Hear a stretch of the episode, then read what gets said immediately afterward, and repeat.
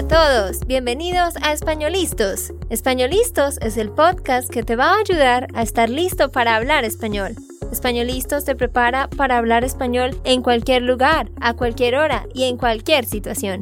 ¿Recuerdas todos esos momentos en los que no supiste qué decir? ¿Esos momentos en los que no pudiste mantener una conversación? Pues tranquilo, Españolistos es la herramienta que estabas buscando para mejorar tu español. Dile adiós a todos esos momentos incómodos. Entonces, empecemos. ¿Estamos listos? Yo soy Andrea, de Santander, Colombia. Y yo soy Nate, de Texas, Estados Unidos. Hola, hola para todos, ¿cómo están? Espero que muy bien.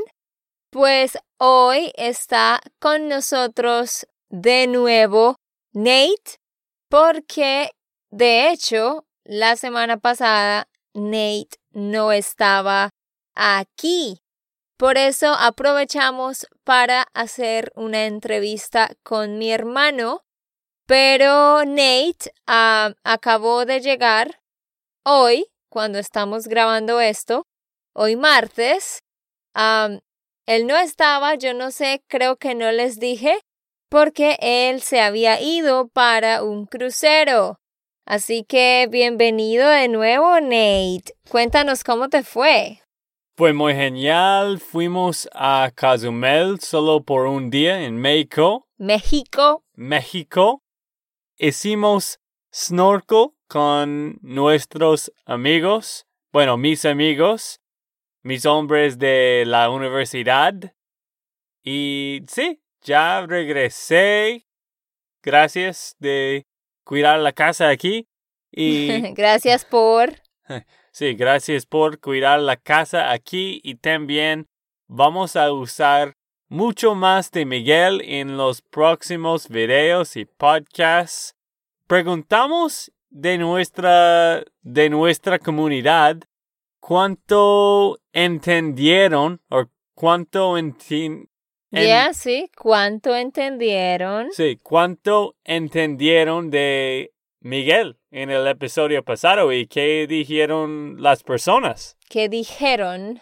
¿Qué dijeron las respuestas de nuestra lista? Sí, pues a propósito, gracias por mencionar eso, Nate. gracias a todos los que contestaron ese correo que les mandamos sobre si entendieron o no a Miguel, yo estaba sorprendida porque la mayoría de personas dijeron que habían entendido más o menos el 80%. Hubo algunas personas que dijeron que entendieron como el 70%, pero hubo muchas que Dijeron que el 90, 85, así que por eso digo que en promedio 80%. Y como ustedes se dieron cuenta, mi hermano estaba hablando a una velocidad normal. Entonces los felicito porque eso significa que están mejorando. Bueno, vamos a utilizar mucho más de Miguel en estos meses porque él está aquí con nosotros en Nashville pero empezamos este episodio de hoy. ¿Qué vamos a hablar, Andrea?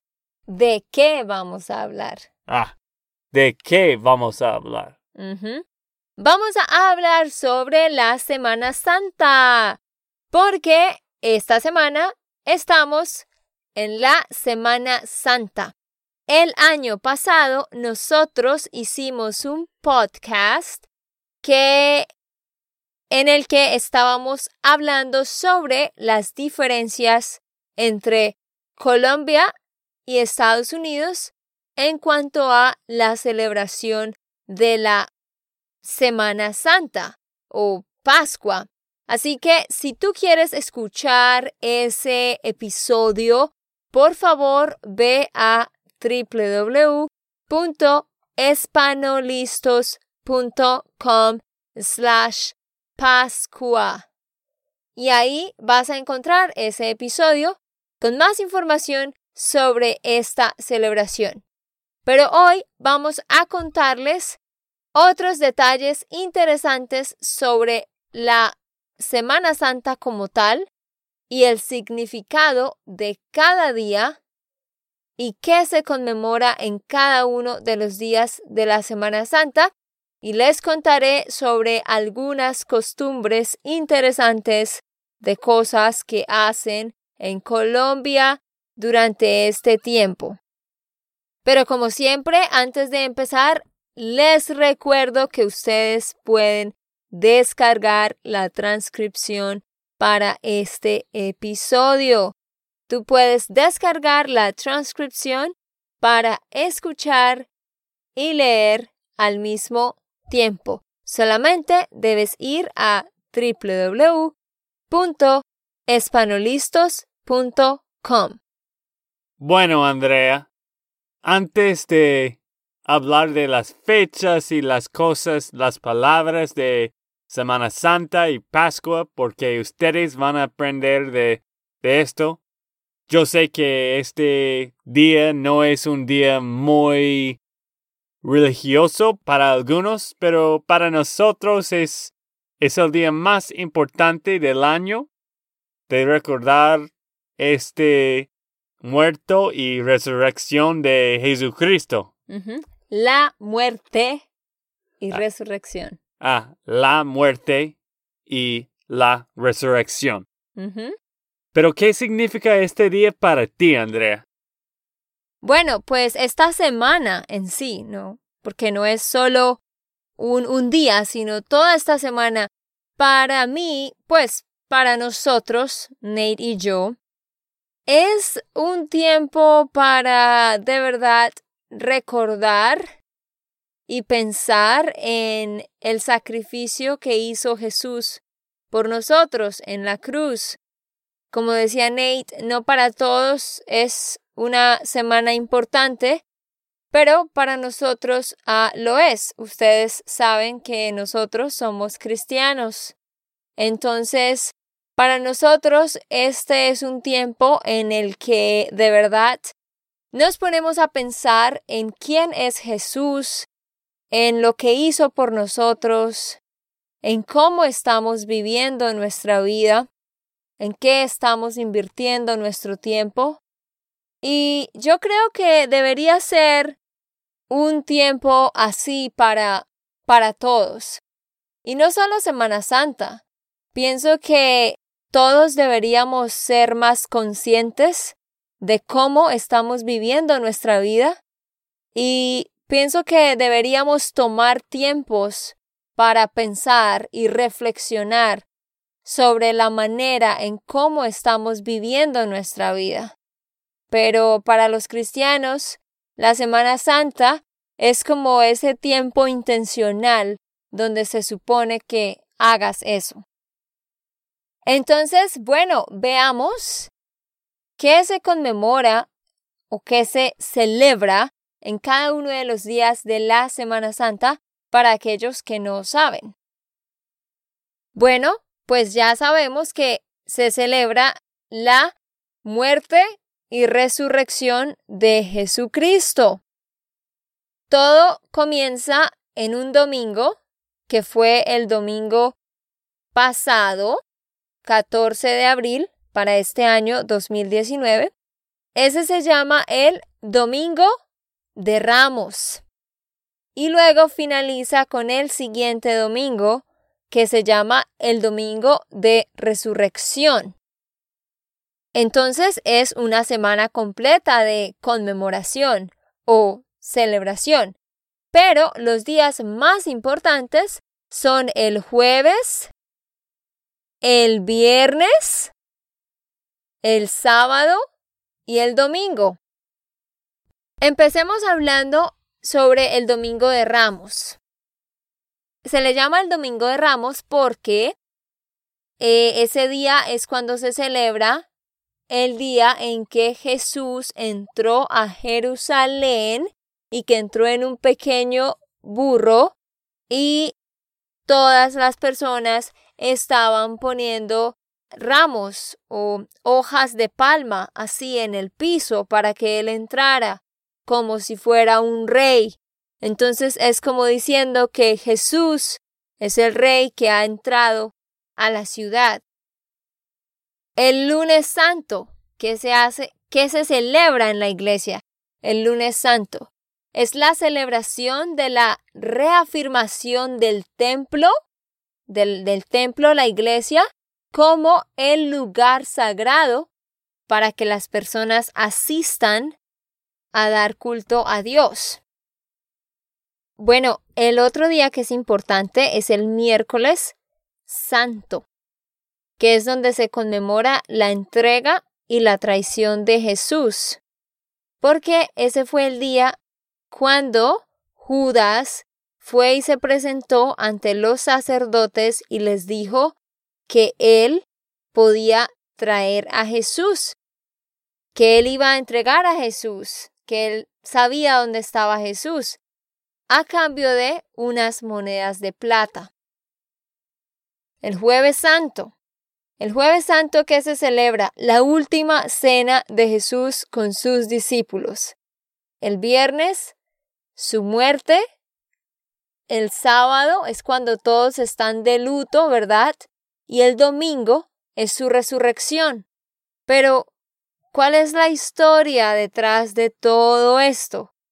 Para los que no saben realmente cuál es la historia detrás de la muerte de Jesús y quién fue Jesús y por qué lo crucificaron, pues eso es lo que les queremos contar.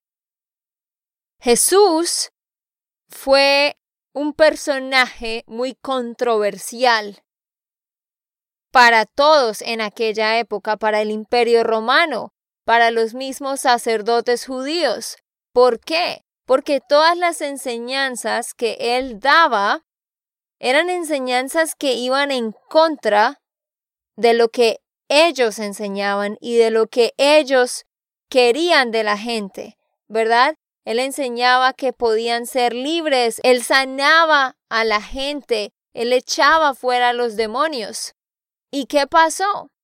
Obviamente él empezó a tener sus seguidores y la gente empezó a escuchar, a escucharlo a él.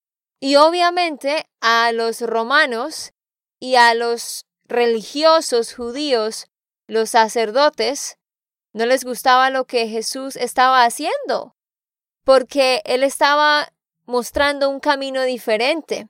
Él estaba enseñando que que no, que la vida, que las cosas no eran como les habían enseñado. Y él estaba haciendo a la gente libre de muchas cosas. Y obviamente, al proclamarse como hijo de Dios, esto fue algo que al imperio romano no le gustó para nada, ¿verdad? porque los romanos se proclamaban como los como el dios, como el jefe principal, la autoridad principal. Por eso todos estaban en contra de Jesús, o sea, todas las autoridades políticas y religiosas estaban en contra de Jesús y estaban buscando la manera de matarlo y deshacerse de él porque estaba causando una revolución, prácticamente una revolución en la gente de no seguir el sistema que les habían impuesto. Sí, de hecho, él era completamente controversial. En estos días era muy diferente de los líderes de los judíos. Él estaba pasando tiempo con los pecadores, las personas que eran el bajo nivel del de clase, de la sociedad. ¿Cómo se dice esto en, en español? Sí, eh, sí, personas de clase social baja o personas eh, de muy bajos recursos, personas muy pobres y personas que se catalogaban como pecadoras. Obviamente ahora entendemos que todos somos pecadores, pero en ese tiempo, ¿verdad? Los pecadores eran las prostitutas, eran los que recogían los impuestos, eran los ladrones. Esos eran como pecadores. Se suponía que, como, ah, ok, ese es un pecador. Y si yo no hago algo tan malo, no soy un pecador. Pero Jesús empezó a tratar a todo el mundo igual, a decir que todos éramos pecadores, a sentarse a comer, como decía Nate, con una persona pobre de la calle, a hablar con una prostituta, a tener conversaciones con personas de otras regiones con las que se supone que las personas de su región no hablaban. Entonces, Jesús definitivamente estaba convirtiéndose en un problema para las autoridades políticas y religiosas. Por eso lo empezaron a buscar y lo querían colgar. Entonces, miren qué interesante porque en ese tiempo estaba, uh, pues, los judíos, el judaísmo, ¿verdad? Y estaba la autoridad religiosa, eran pues los sacerdotes. Pero ellos podían hablar con, con el gobernador y, y hacer solicitudes. Y resulta que ellos iban a tener la celebración de la Pascua que iba a ser ese fin de semana, la celebración de la Pascua, una celebración de los judíos. Y resulta que uno de los discípulos de Jesús, como dije anteriormente, Judas, fue y ofreció entregar a Jesús porque él sabía que los sacerdotes judíos pues lo querían crucificar porque ellos lo veían como un, una ellos no lo veían como el Hijo de Dios, lo veían como una amenaza y como un hombre loco que solo estaba confundiendo a la gente. Y era una desventaja para ellos. Entonces Judas acordó que él les mostraría a ellos quién era Jesús, que él le daría un beso en su mejilla y que a quien él besara, ese ese era Jesús. Entonces, ¿qué pasó? El jueves, en la noche, tuvieron la última cena. Eso es lo que se le llama The Last Supper, ¿no? Eh, donde pues todos comieron y Jesús ya les había dicho, obvio, porque Jesús sabía todo, ya les había dicho que dijo, les había dicho, uno de ustedes me va a entregar y él decía que mi cuerpo va a ser partido y que el templo va a ser destruido, pero que yo voy a reconstruir el templo en tres días. Él estaba hablando de su cuerpo. Él les estaba diciendo que él iba a morir y que él iba a resucitar. ¿Y por qué Jesús sabía que él iba a morir? Claro, al ver la forma en cómo sucedieron las cosas, Vemos que Jesús fue crucificado por todo lo que ya expliqué y fue acusado por los sacerdotes y el pueblo judío de ser un blasfemo. Pero realmente esto tenía un propósito muchísimo más profundo, y era que Dios mismo, el Padre, había planeado que su Hijo Jesús muriera en la cruz para que toda su santa sangre se derramara y fuera el sacrificio que se hiciera para siempre y redimiera a los seres humanos del pecado y de su separación con Dios. Porque por eso vino Jesús a decir que ya no necesitaban seguir haciendo sacrificios de animales, de, de todos los sacrificios que antes hacían para Dios, él estaba explicando que Él era el sacrificio santo. Y ese es el verdadero símbolo de la muerte de Jesús. No es solo un hombre muriendo en una cruz porque unos enemigos lo, lo acusaron y lo hicieron matar. No. Era algo que estaba planeado porque era necesario que un ser santo, como el Hijo de Dios, muriera para que ese sacrificio fuera suficiente para redimir la humanidad. Entonces, ese es el verdadero significado. Pero entonces, les cuento, el, el jueves Jesús dijo, el que ponga su mano, el que ponga su mano en la misma copa conmigo, ese me va a traicionar. y ese había sido Judas. Y efectivamente, al siguiente día, muy temprano, que cuando Jesús estaba orando en el monte con los discípulos, llegaron a buscar a Jesús y se lo llevaron, se lo llevaron como prisionero y lo estaban acusando con Pilato de que él era un hereje, que era un blasfemo y que merecía morir.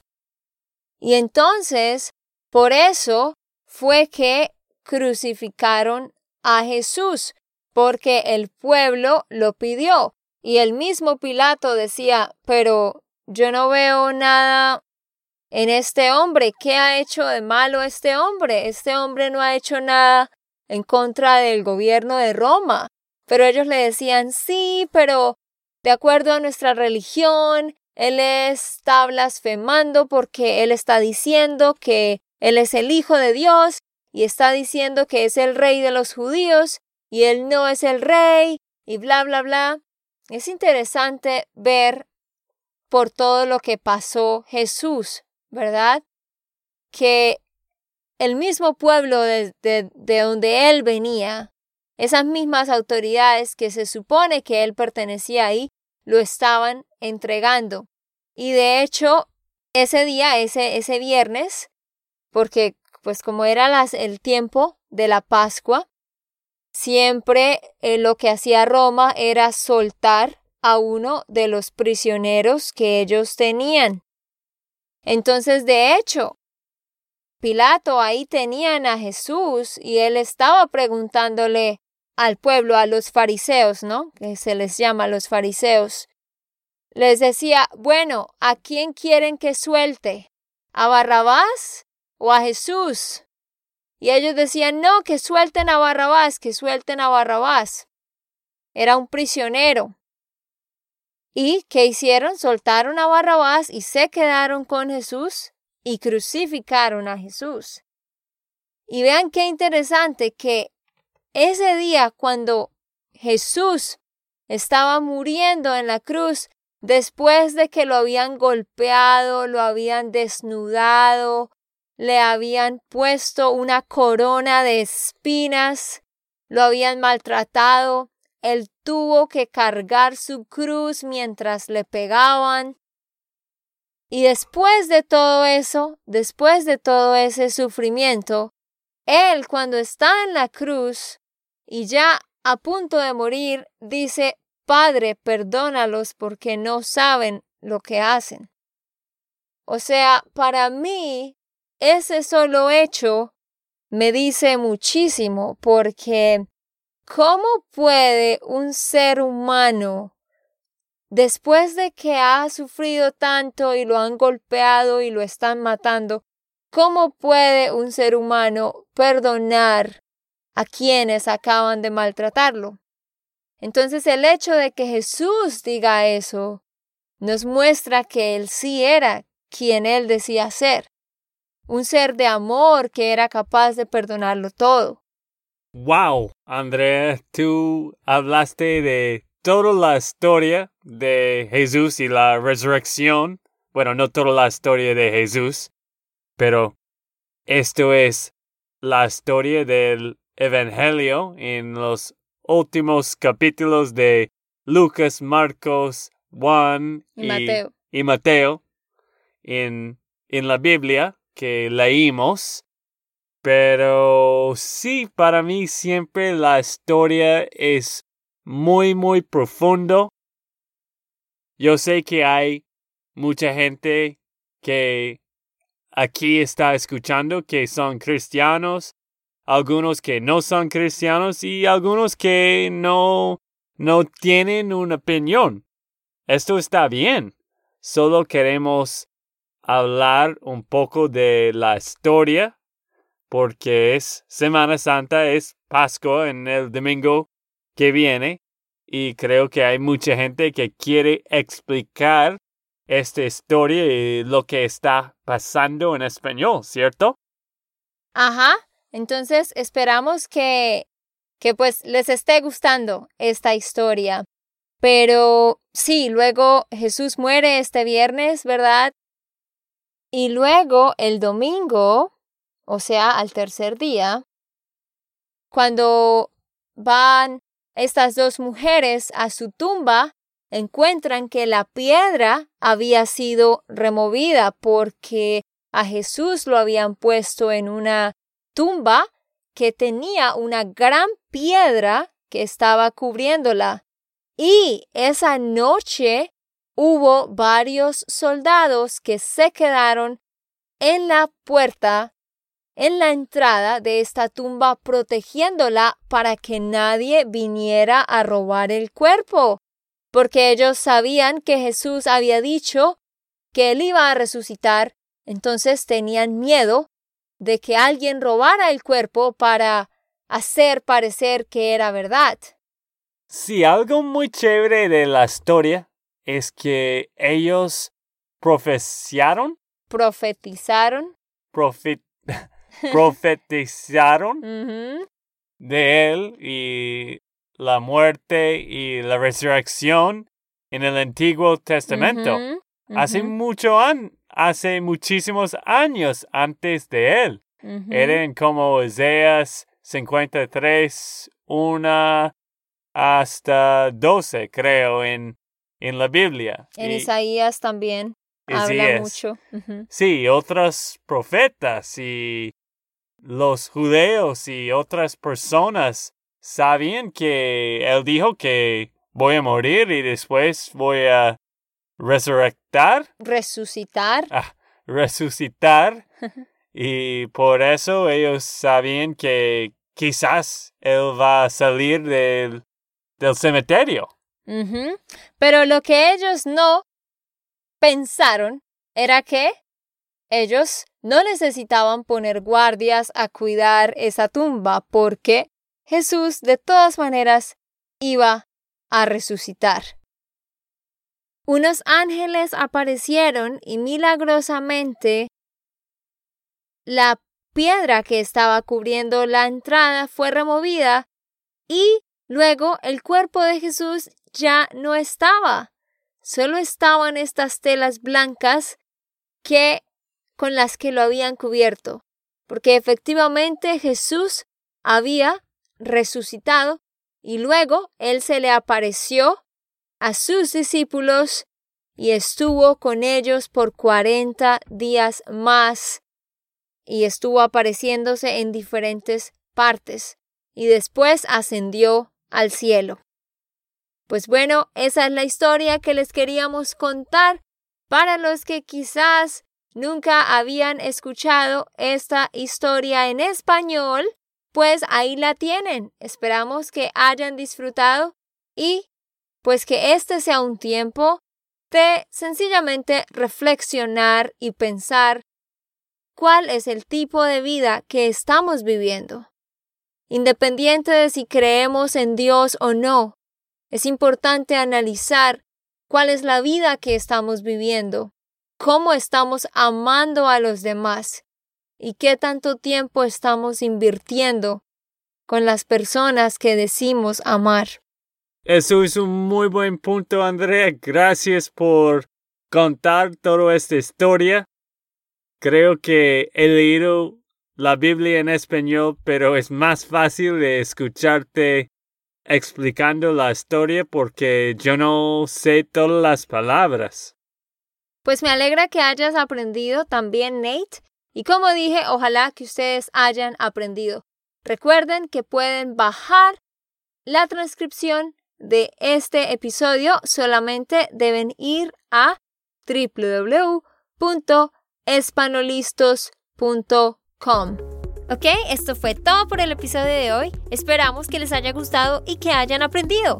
Y recuerda, si sientes que estás listo para aprender español, solo da un clic en Español Listos. No olvides dejar tus comentarios de lo que te gustó y los temas que quieres que tratemos. Suscríbete y déjanos tus reseñas. Españolistos les dice chao chao y hasta, la próxima.